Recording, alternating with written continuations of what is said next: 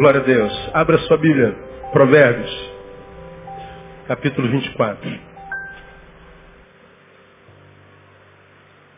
Antes da celebração da ceia, quero deixar uma reflexão com os irmãos, que vem de um texto bem conhecido, que a gente sabe de cor.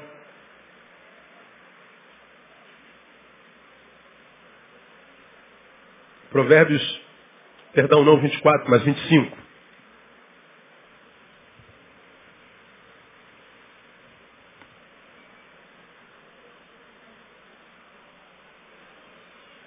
Quem já abriu, diga amém. Vamos lá no versículo 21. Se o teu inimigo tiver fome, dá-lhe pão para comer. E se tiver sede, dá-lhe água para beber. Vamos juntos, mesmo com as versões diferentes?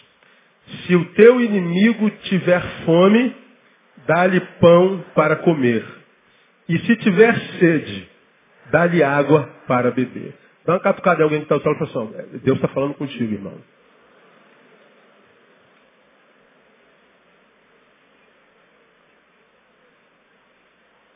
Fala sobre inimigos. Fala sobre gente que não nos fez bem. Antes, pelo contrário, nos fez mal. Fala sobre gente que quer o seu mal, que sofre com o teu bem. Fala sobre gente que se preocupa mais contigo do que consigo mesmo. Com gente que vive não para viver a sua vida, mas para impedir que você viva a sua. Gente que sofre mais com a tua vitória do que com a sua própria derrota. Você acredita que existe gente assim? Quantos creem? Eu creio, pastor. Quem é que não acredita, né, meu? Pelo amor de Deus. Tem gente que parece que veio ao mundo só para fazer você infeliz, para torcer contra você. Lá no seu trabalho tem alguém assim, não tem? Eu nem sei onde você trabalha, meu. Mas eu sei que no seu trabalho tem gente assim. Aquele camarada, aquela pessoa que não sabe nem para que existe. Ele quer que a tua existência seja uma existência ruim. Hoje eu acordei 10 para as 7 da manhã. E quando acordei tinha um som no condomínio. Meu condomínio é um condomínio pequeno, eu moro no meio do mato. Então qualquer som a gente escuta longe. Aí, 10 para as 7 da manhã, estou ouvindo aquele som de, de rádio alto. Que chegava na minha casa, que é no fundo do condomínio, um pouco mais baixo, mas ainda assim a gente ouvia o rádio alto tocando. Eu estou 10 para as 6, 10 para as 7, 7 horas escovando meu dente, pensando, meu Deus, o que, que tem uma pessoa na cabeça? Que 10 para as 7 da manhã, de um domingo, coloca o som nessa altura. O que, uma pessoa dessa tem na cabeça? Que, quem, quem imagina? Não precisa falar. Não tem nada, né? Tem nada bom, nada cheiroso. Porque 10 para as 7 de domingo, possivelmente 99,8% das criaturas normais estão fazendo o quê? Dormindo. Mas o desgraçado, desculpa a palavra, desgraçado, ou seja, é, o contra-graça, melhorou, né? O contra-graça acorda bota a música alta para que não só ele ouça, mas todos os outros ouçam também. Mas quem disse que o outro está querendo ouvir a música dele? Ninguém disse. Mas mesmo que ninguém tenha dito eu quero ouvir a sua música, o que, que ele faz? Ele bota a música alta, como quem diz, vai ter que ouvir, miserável. E tu tem que ouvir. Existem pessoas assim, não, não estão preocupadas consigo mesmo, mas contigo. Que dói não a dor que ele sente, não a desgraça que ele vive, mas a tua vitória. Ele não se angustia por causa da lágrima de tristeza que sai dos olhos dele, mas se angustia pelo sorriso que sai dos teus lábios. Eles estão aí aumentando em número cada vez mais. Gente que faz o mal pelo mal, que produz o mal-estar pelo mal-estar.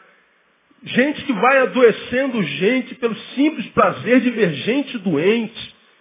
Gente que a gente não consegue mais entender. Eles estão aí. Eles estão aí. Essa semana eu estou vindo na academia de moto. Oito horas da manhã. Passam dois caras correndo numa praça que tem perto de minha casa. E um gatinho está atravessando. Um deles corre e dá um bico no gato. E joga o gato lá do outro lado da rua. Eu volto com a moto. A, a praça é redonda. Eu vou com a moto do lado deles e falei assim, eu espero que alguma coisa na sua vida em 2012 te jogue pela dor tão longe como longe você jogou esse gato.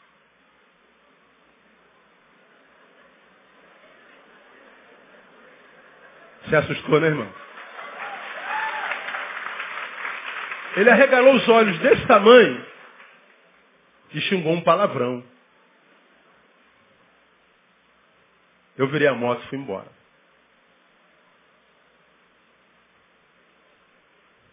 Indo embora, eu fiquei pensando no gatinho, que eu vi levantando do outro lado da rua, caminhando, ele não morreu, não sei se quebrou alguma coisa, ele continua a vida lá. Isso foi na segunda-feira. Terça-feira, eu estava com esse camarada na cabeça, raiva dele. Quarta-feira, eu estou com esse camarada na cabeça, raiva dele. Quinta-feira, eu estou com raiva desse camarada. Sexta-feira. Quando chega sexta-feira, eu paro e penso, meu Deus,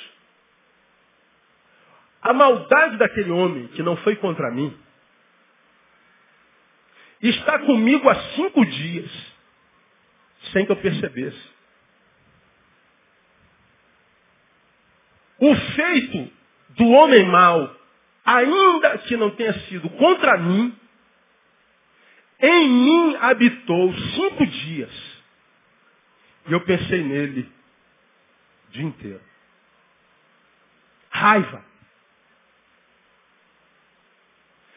Bom, o tempo que eu gastei pensando neste homem com raiva, eu poderia ter economizado e pensado em alguém com amor. Eu podia ter entrado num dos sites desse da vida, embora não entre em site nenhum, e visto, quem sabe, alguma das ONGs que estão compostas por gente que vão pela rua recolhendo animais abandonados, isolados, maltratados. Por gente que é o oposto daquele rapaz. Eu poderia pensar em pessoas boas, solidárias, que estendem a mão. Eu poderia ter ficado com a imagem do Natal na Cinelândia. 300 pessoas da nossa igreja, 250, não sei quantas pessoas estavam lá. Numa noite de Natal, sentado com a população de rua, com um sorriso desse tamanhão. Podia estar pensando na bondade de vocês, na solidariedade de vocês, na humanidade de vocês, mas não. Eu fiquei inconscientemente pensando na maldade de um indivíduo. E a maldade daquele indivíduo me acompanhou durante cinco dias, até que eu caí em mim e falei assim, eu me recuso a gastar mais um segundo da minha vida pensando numa pessoa como essa. Eu simplesmente deletei. Quando o deletei, e percebi o quanto aquela maldade me tinha contaminado, me veio essa palavra pelo Espírito ao coração. Agora veja, a ação de um homem numa manhã me contaminou por cinco dias. Agora, quantas ações de maldades, com quantas ações de maldades nós temos contato todo dia? Quando você liga a televisão, quando você abre o jornal, as trairagens dos teus colegas de trabalho, as fechadas nos trânsitos, as brigas não sei aonde, as traições, a, a, a, essa geração que produz todo tipo de mal, de perversidade, isso tudo, como eu tenho empregado os irmãos ao longo de tantos anos, vão entrando na gente. E vão transformando a gente no que eu já falei mil vezes, num depósito de entulhos emocionais não resolvidos. E vão nos adoecendo. Vão gerando poder em nós, efeito em nós, que mesmo em nós são imperceptíveis. E vão adoecendo a nossa vida e roubando da nossa vida o direito que a gente tem à vida. Vamos nos transformando em pessoas amargas. Vamos nos transformando em pessoas cinzentas, em pessoas mal-humoradas, em pessoas diferentes da que nós éramos alguns anos atrás. Daqui a pouco nós estamos impossibilitados de celebrar a vitória de um amigo. Estamos impossibilitados de estender a mão para um necessitado. Estamos muitas vezes incapacitados até de andar em paz com a nossa esposa, com o nosso marido. Estamos incapazes de reproduzir o bem, ou seja, de ser quem nós somos. Porque o mal, a animosidade, a dor, a doença social dentro da qual a gente está inserido, da desgraça produzida individualmente pelos milhões de seres humanos com os quais nós, convive, nós convivemos, vão entrando sem que a gente se perceba, se aperceba, irmãos, e a nossa vida vai fugindo da gente como eu tenho ministrado aos irmãos. Aí vem a palavra de Deus diz assim, se o teu inimigo tiver fome, dá-lhe pão para comer, se o teu inimigo tiver sede, dá-lhe dá água para beber. Aí você deve estar pensando, por que isso tem a ver com o que o senhor está falando, pastor? Simples. Esse texto está falando para que a gente lute contra a, a nossa deformação. Esse texto está falando para que nós lutemos, para que nós não nos transformemos na imagem e semelhança daquilo que nós abominamos. Esse texto está falando para que eu não me transforme naquilo que eu abomino. Porque se nós ah, fôssemos simplesmente jogar essa palavra, não se transforme naquilo que você abomina, parece que é, com pouca meditação, com pouca reflexão, a gente diz, mas pastor, como é que eu vou me transformar exatamente numa coisa que eu abomino? Ora, se eu abomino aquela coisa, eu fujo daquela coisa. Se eu abomino daquela coisa, eu não vou estar mais com aquela coisa. Se eu abomino é uma pessoa, eu não vou mais andar com aquela pessoa. Se eu abomino é uma prática, eu não vou mais estar com quem pratica aquela prática. Então eu vou me afastar disso. Pois é. Só que foi uma única vez na minha vida que eu vi uma pessoa chutar um gato daquela forma. Nunca mais vi aquele homem, nunca mais vi aquele gato, nunca mais vi aquela cena. Mas sem que eu me apercebesse durante cinco dias, a maldade daquele ato entrou em mim. E eu fiquei dormindo com aquele homem cinco dias. Olha que má companhia desgraçada com a qual eu dormi. Quem sabe numa daquelas noites eu podia estar bem cheio de amor, de paixão, de desejo por aquela mulher. Mas quem sabe eu ia dar um beijo naquela mulher, aparecia a imagem daquele desgraçado. Aparecia o gatinho sendo chutado. Aí quem sabe aquela mulher viria com todo carinho e vai, amor, não estou bem não, não sei por que eu não estou bem hoje. Aí, como quem geralmente não está afim, com dor de cabeça. Aí você vira para o lado, deixou de viver uma noite de amor. Por que não estou me sentindo bem? Por que, que não está se sentindo bem? Quem sabe por causa de uma imagem que você viu há cinco dias atrás. Por causa de uma palavra que o inimigo te deu há duas semanas atrás. Por causa de uma punhalada nas costas que um amigo teu te fez há dois anos atrás. Quem sabe por um contraditório que você jamais imaginasse poderia acontecer contigo, mas ainda assim aconteceu e que entrou em você e que contaminou você e você nem sabe. Está envenenado e nem sabe que envenenado está.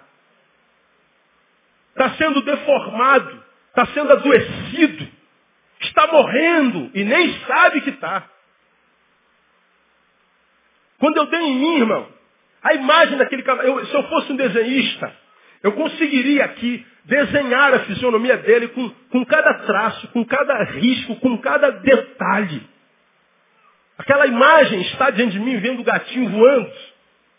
Com, com, com, riqueza de detalhes. Se eu fosse um desenhista, eu desenharia, está aqui, tatuado em mim. E eu percebi que aquilo me acompanhou. Eu falei, meu Deus, quanta má informação, quanta perversidade, quanta maldade, quantos atos monstruosos nós temos contato.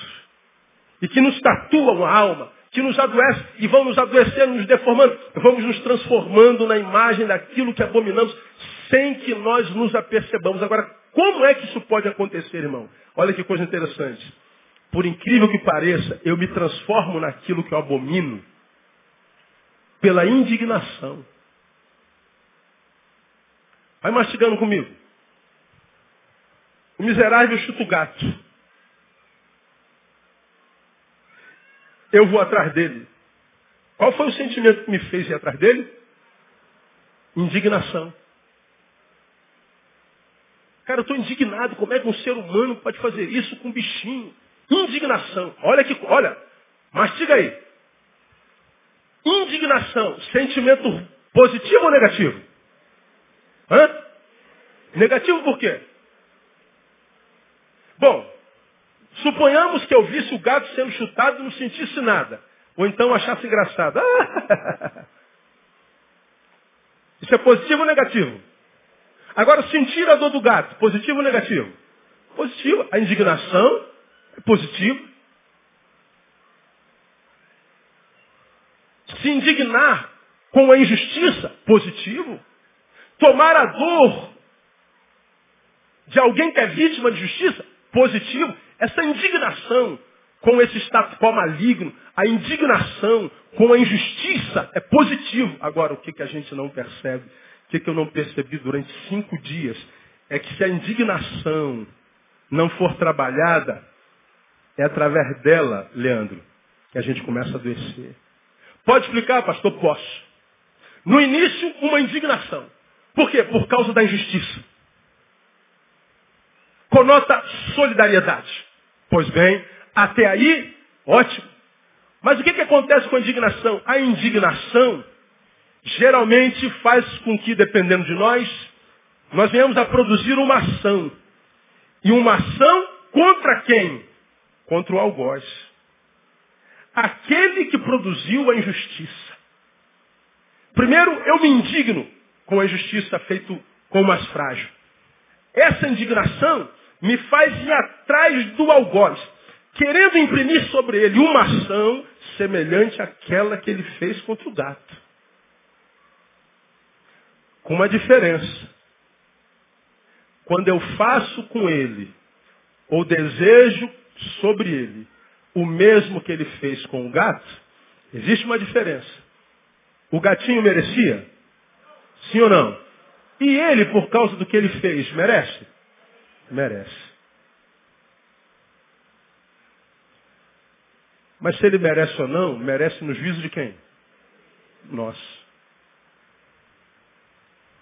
Foi o que me fez ir atrás dele e dizer assim que a vida te promove uma dor semelhante a essa que tu produziste ao gato. Agora olha o que é pior. Ele gerou dor no gato. Ele não presta. Eu vou atrás dele e desejo dor a ele. Mas eu sou herói.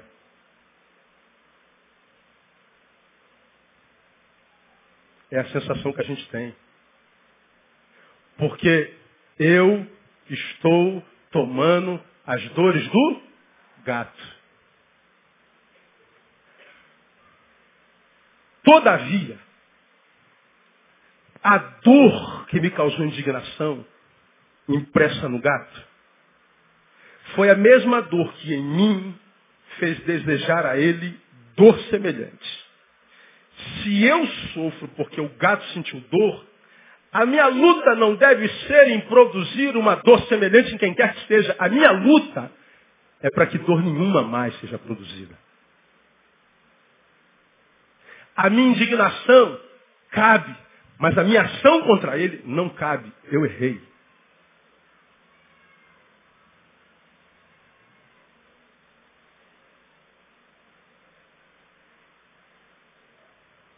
O gato não merecia, ele merece.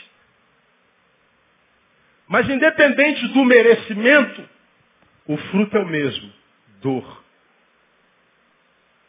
Quem está entendendo aí? Está entendendo ou está difícil demais? Está dando para entender, não tá? O que mudou foi o fruto. Foi a intenção. O fruto é o mesmo, aliás. A minha indignação se transforma numa ação contra o algoz, que na verdade é uma vingança disfarçada. E em nome dessa vingança, porque ele merece, eu, na verdade, estou me transformando nele.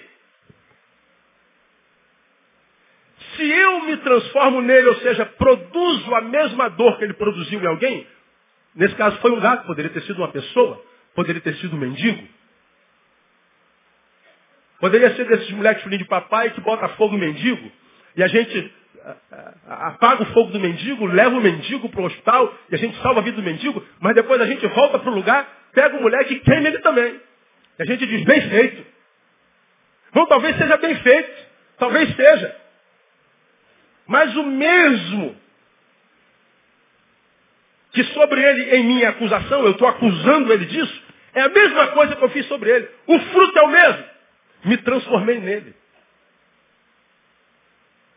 Agora, qual é o problema de nós nos transformarmos no nosso algoz, no nosso inimigo?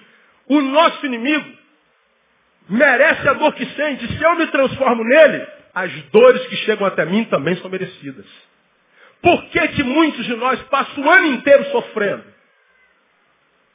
Por que, que muitos de nós que nos achamos bonzinhos, santarrões, vivemos uma vida desgraçada? Por que, que alguns de nós vivemos uma vida amarrada, onde o sorriso inexiste? E a gente não entende por quê, pastor. Eu não sei, pastor, o que está acontecendo. Eu sou uma pessoa tão justa, eu sou uma pessoa tão boa, eu sou uma pessoa tão austera na minha religião, eu sou uma pessoa tão dura na minha fé, eu sou uma pessoa. Pois é, a despeito disso é um infeliz, não é? Não sei se é homem para admitir isso. Talvez aqui esteja a explicação. O nosso senso de justiça, produzido pela indignação, nos leva a uma ação que sem que nós nos apercebamos, nos transformamos na imagem e semelhança do nosso algoz, daquele que a gente abomina. Nos transformamos naquilo que abominamos. Só que eu só vim perceber isso cinco dias depois. Nos dias seguintes, vindo da academia, passei em volta daquela praça direto de se achava um indivíduo. Para retirar a minha palavra. Porque eu errei. Se eu desejo a ele o mesmo que ele fez com quem quer que seja, eu me transformei nele, não tenho mais direito de requerer mais nada. Pastor, eu continuo em dúvida, o que, que esse texto tem a ver com o que o senhor está falando? O texto está dizendo para a gente lutar, para não nos transformarmos naquilo que nós abominamos. Vamos lá. Se o teu inimigo tiver fome, ora, temos duas posturas. Se é meu inimigo, estiver com fome, o que, que a gente tem que desejar para o inimigo? Morra desgraçado, já vai tarde. E mais, nós cristãos ainda levantamos, seja, sabe que você está com fome? Porque você se levantou contra mim. Você se levantou contra o ungido de Deus. Agora é Deus pesando a mão sobre a sua vida. Sim, pode ter se levantado contra mim, pode ser Deus pesando a vida, pode ser o raio que o parta. É meu inimigo, ah, merece morrer, é, não interessa. Sim, mas ainda assim, Neil, se é teu inimigo, merece morrer, é a mão de Deus pesando sobre ele, é castigo do Todo-Poderoso, ah, não interessa. Se teu inimigo tiver fome, o que você tem que fazer? Dá pão para ele. Não se transforme nele. Talvez ele seja teu inimigo, exatamente porque, quem sabe, no dia que você teve fome, você ouviu com dois pães, pediu um, ele disse, não. Talvez ele seja seu inimigo porque ele podia ter te indicado para aquele emprego, mas ele disse não. Talvez ele seja teu inimigo porque você tenha confiado a sua vida a ele e ele banalizou a sua vida. Talvez ele seja teu inimigo exatamente por causa de um problema que ele vive hoje, que você viveu no passado e ele não te socorreu. Como o mundo é redondo, o mundo gira, a gente só troca de lugar de quando em vez, tudo que o homem semeia ele colhe, porque você joga uma pedra, vum, para o alto. O mundo é redondo, ele está girando. Quando a pedra cair, você já está lá, ó, pum, cai na tua testa. Meu Deus, de onde veio essa pedra? Foi uma pedra que você jogou há 10 anos atrás. Está caindo agora. Já ouviram falar em bala perdida, não já? Já ou não? Ano novo, todo mundo dando tiro para pá, pá, pá, pá, pá. Tudo que sobe, desce. Vai cair na cabeça de alguém. Tudo que a gente joga pro ar, irmão, vai cair na cabeça de alguém. E às vezes cai na nossa própria cabeça. Agora não interessa na cabeça de quem cai. O texto está dizendo, eu continuo sendo quem você é. Continua fazendo bem. Como é que eu venço essa transformação, deformação? Como é, irmão, que eu posso viver 2012 sem me transformar naquilo que eu abomino? Como é que eu posso passar por 2012 não permitindo que o que fazem do lado de fora, seja a mim ou quem quer que seja, não adoeça o que eu sou do lado de dentro, não me deforme com relação ao que eu sou do lado de dentro, não macule a imagem e semelhança de Deus que eu tenho. Como é que eu faço isso, pastor? O texto me ensina, primeiro, insistindo em fazer o bem. Diga, insistindo em fazer o bem. Por que, que eu uso a palavra insistindo? Simples. Porque Gálatas capítulo 6, versículo 9, diz, e não nos cansemos de fazer o bem. Porque a seu tempo ceifaremos, se não houvermos desfalecido. E não nos cansemos de fazer o bem. Ou seja, o que, que Paulo está dizendo? Gente, fazer o bem cansa. Já se sentiu cansado de ajudar? De estender a mão, de falar? Já teve vontade de, quer saber? Então morra, desgraçado, já falei 200 vezes. Pois é, isso é um sentimento comum em qualquer um de nós. Agora o texto está dizendo assim, né? Eu, se teu inimigo tiver fome, dá de comer. Se teu inimigo tiver sede, dá de beber. Neil não se transforma nele. Ele é teu inimigo por causa do que ele é, por causa do que ele faz, por causa da forma como ele pensa. Pois é, cuidado de você não se transformar nele. Ele tem o poder, ainda que não saiba, de mudar o que você é do lado de dentro sem que você perceba. Ele se transforma no teu inimigo e você o trata como você foi tratado por ele. Você vai dormir com ele, ele vai perturbar o teu sono. Você vai se transformando nele sem se perceber. Porque o, o, a mão que você poderia ter apertado, você não aperta porque está magoado. O abraço que você poderia ter dado, não deu porque eh, ele está entre você e o teu amor. Ele vai tatuar o teu ser, ele vai tatuar o teu corpo, ele vai tatuar a tua mente e ele vai impedir você de você receber aquilo que Deus tem preparado para você em 2012. Eu não sei se você sabe, Deus tem preparado coisas grandes e firmes para você em 2012, no nome de Jesus. Agora, é para você e não para aquilo no que você torna ou se torna. Gente, como eu tenho visto gente se deformando. Como eu tenho visto gente carregando o inimigo para a cama. Carregando inimigo não sei para onde. Carregando inimigo para o lazer. Carregando inimigo para as férias. Inimigos que tatuaram a gente, a gente não consegue mais tirar da cabeça. A gente não consegue mais se libertar dele. Foi como uma, uma cola maldita que a gente não consegue mais se libertar dele. Pois é, isso é exercício, isso é esforço. Tem que vencer, tem que lutar contra essa desgraça. Deixa-o ir embora. Fica no prejuízo, isso é perdão. Porque senão você acaba se transformando nele. Se o inimigo tiver fome, dê pão. ah, meu Deus do céu, essa atitude hoje não é simples. E não é simples por três razões. A primeira, porque fazer o bem cansa. Segundo, porque a Bíblia diz que o mundo jaz em quem? No maligno.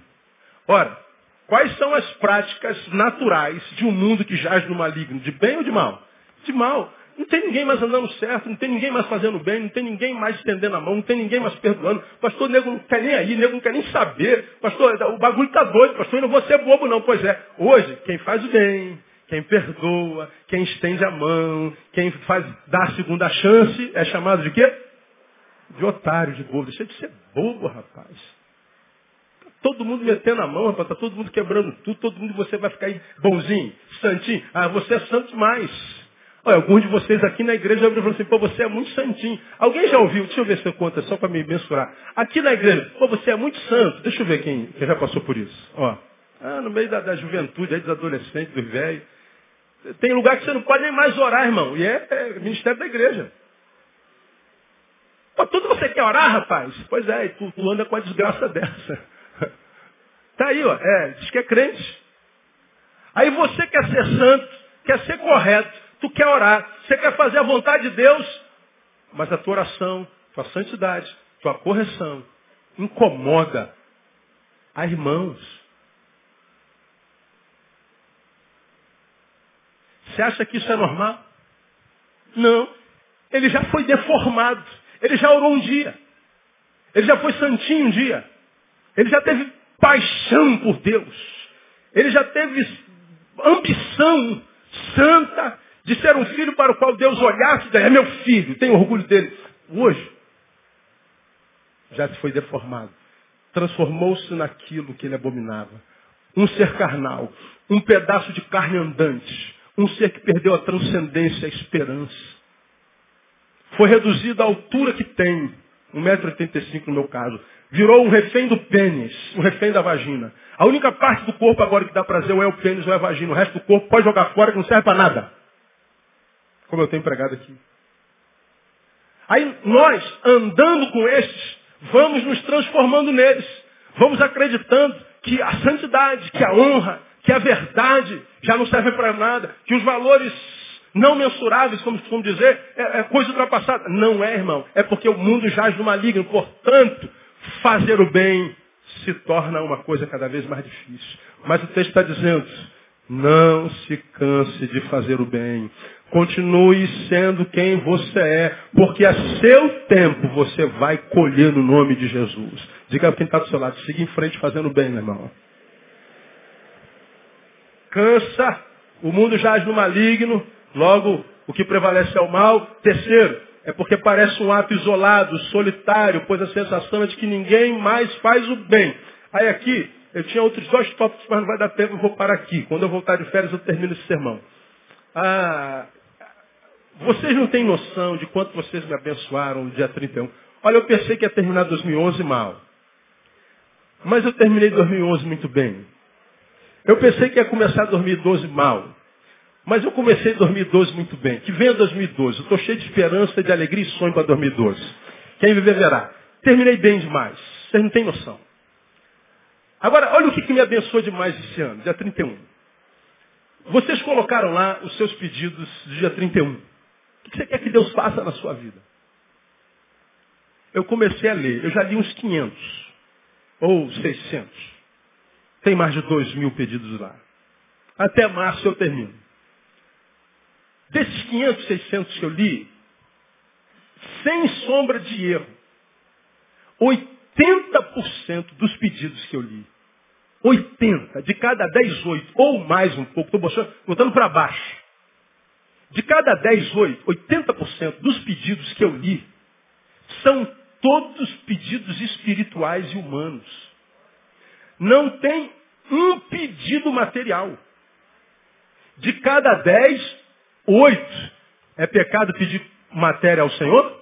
Não. É errado pedir um emprego melhor, um carro novo, uma casa nova? Não, nada disso é pecado. Deve pedir mesmo. Agora, de cada dez, oito de vocês não pediram coisa alguma. Só pediram a Deus força para ser um crente melhor, um ser humano melhor, um pai melhor, um filho melhor, um cidadão melhor, ser melhor do que foi. A maioria de vocês pedindo amigos grandes, gente grande, oportunidade de servir. Irmãos, vocês não têm noção de quanto isso foi bênção para a minha vida. A gente que lida com gente, prega, prega, prega, prega, prega, e vira e mexe tem um fazendo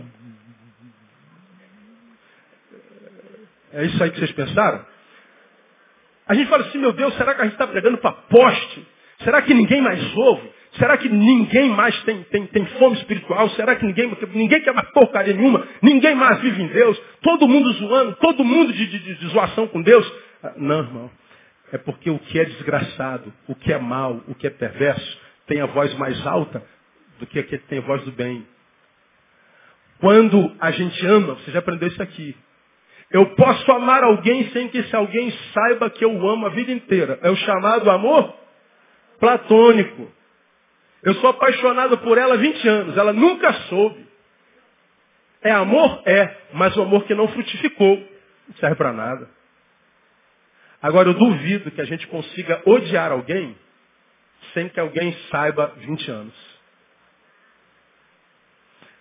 Quando alguém não gosta de você, esse alguém vai dar um jeito de que você saiba que ele não gosta de você. Nem que seja com um olhar.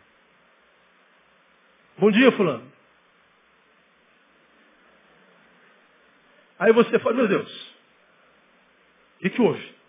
Tu não faz a menor ideia. Tu senta na mesa, ele se levanta, senta na outra no refeitório. Não existe ódio platônico. Existe amor platônico. O amor sem fruto, mas o ódio sem fruto não. O ódio, ele sempre vai aparecer. E aparece mais do que o amor. A serpente, a Bíblia diz, devemos ser prudentes como ela. Porque a serpente faz mal, a serpente é, é, representa a, a, a, perversidade, mas a gente tem que ser prudente como a serpente, mas simples como uma pomba. O mal aparece mais do que o bem. Aí, como nós temos muito contato com o mal, porque o mal sempre frutifica, o amor não, nós temos a sensação de que o mal está dominando a terra, um engano. Porque se o mal, como disse Ariovaldo Ramos alguns anos atrás, tivesse tanto poder como nós imaginamos. Sendo um mal que não respeita autoridade, cor, credo, raça. O mal não respeita nada, o mal simplesmente promove dor e pronto. Se o mal tivesse esse poder todo que nós imaginamos, por que, que o mal não domina a terra toda de uma vez? Porque ele não é isso tudo que nós imaginamos. Há uma força maior do que o mal que ainda o retém, que é o amor de Deus no coração dos homens, irmão. O amor de Deus no coração dos homens. E esse amor está espalhado em toda a terra. A gente vê isso, por exemplo, quando nós estamos diante de uma calamidade social. Friburgo acabou. O mundo inteiro, a cidade inteira, de uma noite para outra, se mobiliza para abençoar aquelas famílias pobres que estão lá. Isso é amor. Isso é solidariedade. Muitas vezes, trabalhando com gente, nós achamos que ninguém quer nada, que ninguém quer porcaria nenhuma, que todo mundo se corrompeu. Não. Os pedidos de vocês me abençoaram demais, porque mostraram que pelo menos 80% até agora, ainda tem gente que quer ser melhor do que foi em 2011, em nome de Jesus. Está querendo mais de Deus, ser o melhor pai, o melhor filho, o melhor ser humano, quer continuar fazendo bem. Por isso, essa palavra de hoje. Não permita, ou não se permita, se transformar naquilo que você abomina. E essa transformação, ela vem de forma sorrateira. Primeiro, uma indignação que produz solidariedade, mas uma indignação que produziu solidariedade e uma ação em defesa do injusto, mas cuja ação, embora pareça justiça, nada, é uma transformação no algoz. O diabo é brilhante. Nada do que ele faz é claro mais hoje, irmão nós precisamos pedir a Deus discernimento. Porque senão, na prática do bem, a gente vai se deformando. Uma palavra minha que impactou vocês no ano passado, pelas, pelas, pelos testemunhos eu, eu senti, foi quando nós pregamos quase no final do ano, em dezembro, sobre a espiritualidade, e falamos que vocês mais se impressionam quando se fala em poder de Deus, quando esse poder é para expulsar demônio, do que poder de Deus para produzir o melhor ser humano. Nós achamos que o poder de Deus só está liberado quando o demônio se manifesta, quando o demônio obedece. Nós achamos que só há poder de Deus quando o diabo é a referência. Por que você acha que teve poder de Deus naquele lugar? Porque os demônios se submeteram. Pois é, então a referência é o demônio. Poder de Deus referenciado pela manifestação demoníaca. Aí vocês não se apercebem, peguei André como exemplo. Imaginávamos que o pastor Joel, promovi agora, seja um homem cheio do poder de Deus. Porque aquela ímpia Andréia, a reduzir agora, está endemoniada.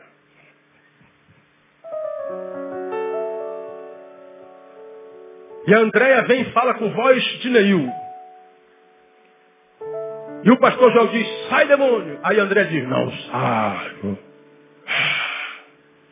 E ele treme, ele baba, ele grunhe, dá cambalhota, vou sair. E o Joel vai brigar com o demônio, sai demônio em nome de Jesus tal. Aí o que, que acontece? Depois de duas horas de luta, o demônio sai. Mas o diabo percebeu que no coraçãozinho do pastor Joel uma pontinha de soberba nasceu. Poder de Deus, eu estou cheio de autoridade. O demônio se manifestou. O demônio me obedeceu. Aleluia.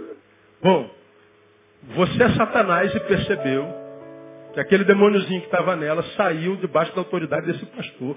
Mas você que é Satanás descobriu que a vitória sobre o demôniozinho dele gerou orgulho. Se você fosse o diabo, o que você faria? Eu mandaria outros endemoniados e diria, ó, vocês vão pegar aquelas pessoas todas que estão lá. Mas quando aquele pastor lá mandar vocês sair, saiam. Faça um teatrozinho primeiro, briga tal, mas saiam. E o Joel vai, expulsa o demônio do Joel, expulsa o demônio do Dilson, expulsa o demônio do Márcio, tudo demoniado. E o orgulho cresce.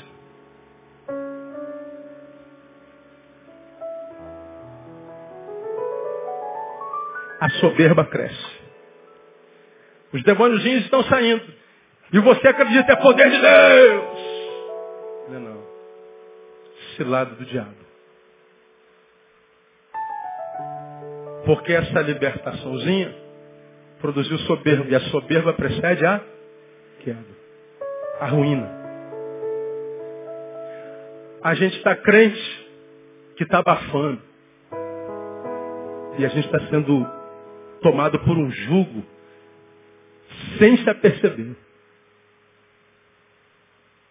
Porque a gente acredita que a referência do poder de Deus é o diabo. O diabo não é referência para nada. Irmãos, nós vivemos no tempo onde você tem aprendido a batalha espiritual se dá no campo das ideias. Meu povo está sendo destruído porque ele falta conhecimento. Quando ele quer deformar a imagem e semelhança de Deus na sua vida, não pense que ele vai vir com, com, como um chifrudo, com, com, com tridente, rabudo e vermelho. Ele vai vir com o cheiro de Deus, ele vai vir com imagem de anjo. Ele vai vir com papo filosófico, ele vai vir com, com sabedoria humana. Ele vai vir no sentido de enganar, que ele é o Deus engano. Deus com D minúsculo. De modo que uma indignação que parece solidariedade se transforma numa vingança. Que me faz sentir-me, caramba, eu tomei a postura correta. É, talvez seja mas no momento errado. Porque se você está irado, não deve fazer nada. Espera a ira passar, para a razão voltar, depois agir. Porque se eu agisse com aquele homem um dia depois, eu nunca teria dito o que eu disse. Mas em mim só me caí cinco dias depois. Agora, quantos anos, irmãos, a gente vai praticando isso? Quantas informações, quantos dardos inflamados, quantos enganos, quantas traições, quantas maldades, quantas perversidades, quantas trairagens. Isso tudo vai entrando em você. E você ficou quieto, você não se defendeu. Daqui a pouco você começa a se defender. Daqui a pouco você começa a quebrar todo mundo e diz assim, eu tenho razão de fazer isso. Só estou levando no lombo. Pois é, você tem razão. Mas um dos nossos papéis é abrir mão da nossa razão. Se for necessário. Um dos nossos direitos é abrir mão do nosso direito. Ele merece o que você fez? Merece, pastor. Porque ele chutou o gato, pastor. Esse homem é perverso, pastor. Então, ele merece isso. Pois é, o que é graça?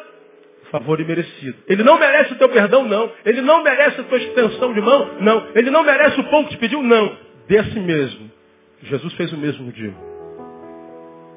Por isso que ele nos ensina a orar. E tu, quando orares, entra no quarto. No quarto, ora assim. Pai nosso que estás no céu santificado seja o vosso nome. Venha a nós o vosso reino, seja feita a vossa vontade, assim na terra como no céu. O pão nosso de cada dia nos dai hoje. E perdoa as nossas dívidas, assim como que nós perdoamos aos nossos devedores. Faça comigo como eu faço com ele. Eu não devia ter desejado dor para o homem, devia ter perdoado o mal que ele fez ao gato.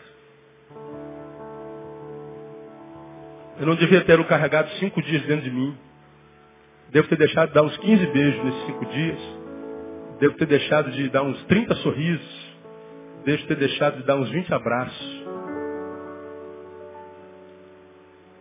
Eu poderia chegar e falar assim, Senhor, minha semana foi horrível, Deus. Onde é que tu estava, Deus?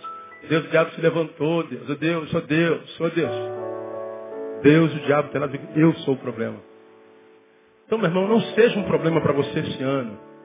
Receba essa palavra de sabedoria que você está recebendo aqui de manhã, no nome de Jesus. E quando você perceber que a indignação está se transformando numa ação cheia de razão, questione a tua razão. Porque na tua razão você pode ser deformado. Cuidado para não se transformar naquilo que você abomina. Quem tem entendimento, entenda. Quem tem ouvidos, ouça o que o Espírito diz à igreja. Deus te abençoe, em nome de Jesus.